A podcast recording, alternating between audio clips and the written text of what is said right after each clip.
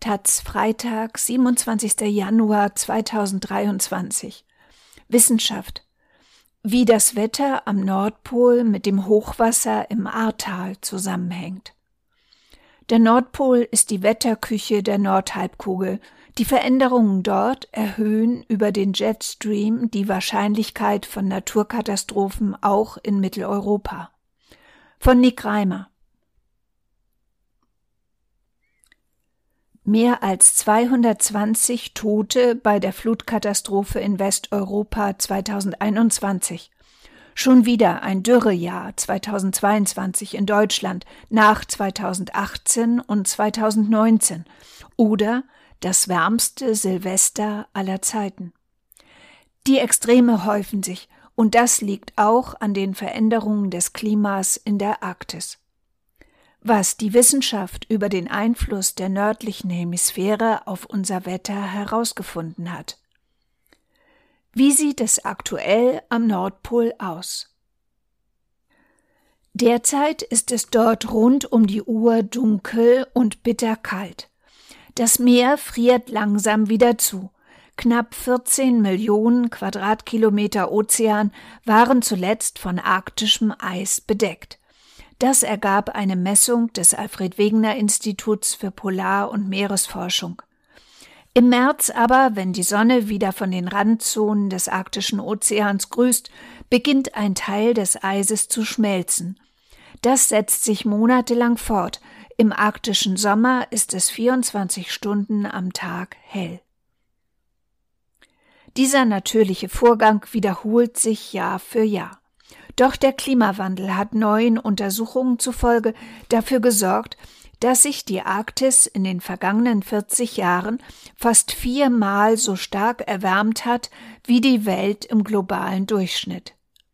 Herausgefunden haben das Forscherinnen aus Norwegen und Finnland. Sie werteten Temperaturdatensätze aus, nach denen sich die Arktis durchschnittlich um 0,75 Grad pro Jahrzehnt erwärmte. Insgesamt ist das also bereits ein Plus von drei Grad. Das wiederum führt dazu, dass jedes Jahr mehr und mehr Meereis taut. Dadurch heizt sich der Ozean immer weiter auf. Warum heizt sich der Ozean durch tauendes Meereis weiter auf? Wegen des sogenannten Albedo-Effekts, wie ein Spiegel reflektiert die helle Eisoberfläche Sonnenlicht und damit auch die Strahlungsenergie. Dort aber, wo das Eis weggetaut ist, kommt die dunklere Wasseroberfläche zum Vorschein.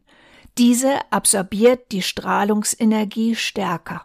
Sehr helles Eis weist einen Albedowert von 0,8 auf, es werden also 80 Prozent Strahlungsenergie in die Atmosphäre zurückgestrahlt.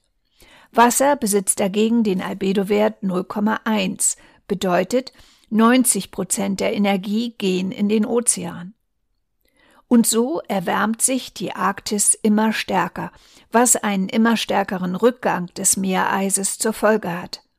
An der Messkurve kann man diese Entwicklung seit Jahren verfolgen waren Anfang der 90er Jahre, am Ende des arktischen Sommers, noch mehr als 7,5 Millionen Quadratkilometer mit Eis bedeckt, so sank die Fläche 2012 auf gerade noch 3,5 Millionen Quadratkilometer. Wann ist die Arktis eisfrei, wenn das so weitergeht? Darüber gibt es in der Wissenschaft noch keine Klarheit. Einige Untersuchungen sehen den Nordpol vor dem Jahr 2050 eisfrei, allerdings noch nicht dauerhaft, sondern mal einen Sommer lang. Eine Studie der Universität Cambridge kommt in Zusammenarbeit mit dem britischen National Meteorological Service dagegen zu dem Ergebnis, dass der Nordpol bereits 2035 im Sommer eisfrei sein könnte. Unstrittig ist, wird die Klimaerhitzung auf global durchschnittlich 1,5 Grad begrenzt, ist ein zeitweise eisfreier Nordpol rund alle 40 Jahre zu erwarten. Bei zwei Grad mehr wird das jedoch schon alle drei bis fünf Jahre der Fall sein. Warum ist der Nordpol für uns wichtig? Weil er unsere Wetterküche ist. Die Größe der Meereisfläche beeinflusst nicht nur den Strahlungshaushalt, sondern auch die atmosphärische Dynamik. Niedrige Temperaturen über dem Eis sorgen für ein Absinken von Luftmassen, wodurch sich hier Tiefdruckgebiete bilden. Wichtig ist außerdem die Temperaturdifferenz der Arktis zu den Tropen. Diese treibt den Jetstream an, einen Höhenwind, der Hoch- und Tiefdruckgebiete von West nach Ost über die Nordhalbkugel bläst und so unser Wetter bestimmt. Weil es am Nordpol aber immer wärmer wird, verliert dieser Jetstream seine Kraft und bewegt sich nicht mehr in gleichmäßigen Wellenbewegungen über die Nordhalbkugel. Ende Juli 2021 registrierten die Forscherinnen eine besonders extreme Auswirkung des Klimawandels. An einer Station in Nordostgrönland, in einem Gebiet, wo die Temperatur allenfalls stundenweise über die Null-Grad-Marke klettert, zeigten die Messgeräte 23,4 Grad Celsius.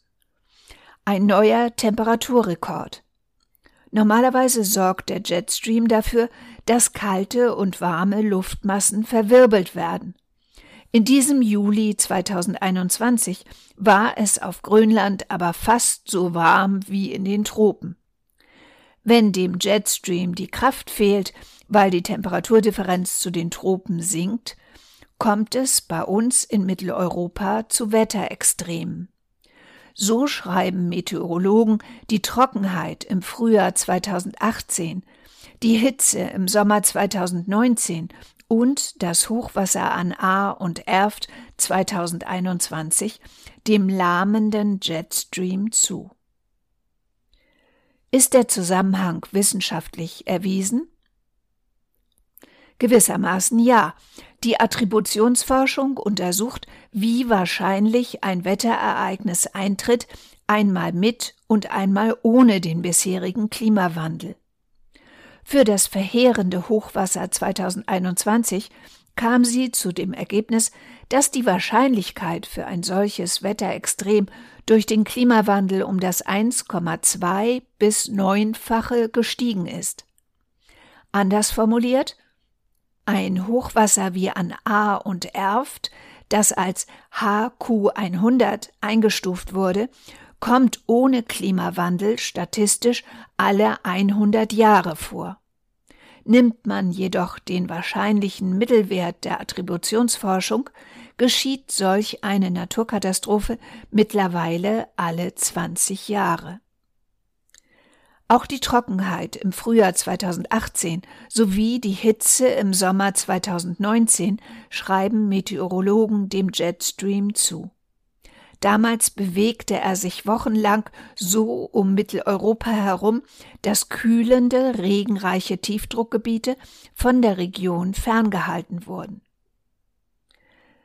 Lässt sich der Jetstream wieder stabilisieren? Nur theoretisch. In der Praxis müssen dafür die Temperaturen rund um den Nordpol stark sinken, damit die Temperaturdifferenz zum Äquator wieder ansteigt und sich stabilisiert. Das setzt voraus, dass weniger Sonnenenergie in den arktischen Ozean eindringen kann. Dafür muss aber die Meereisbedeckung stark zunehmen. Leider passiert genau das Gegenteil.